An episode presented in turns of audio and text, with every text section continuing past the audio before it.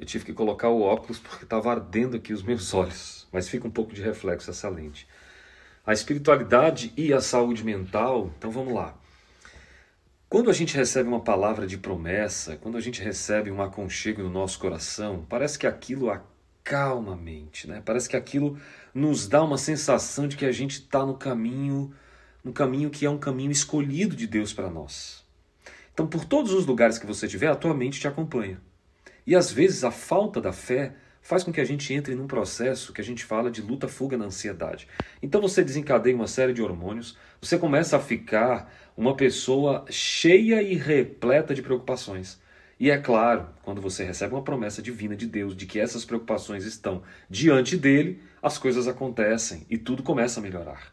Quer um conselho? Antes de dormir hoje, coloque suas preocupações diante de Deus.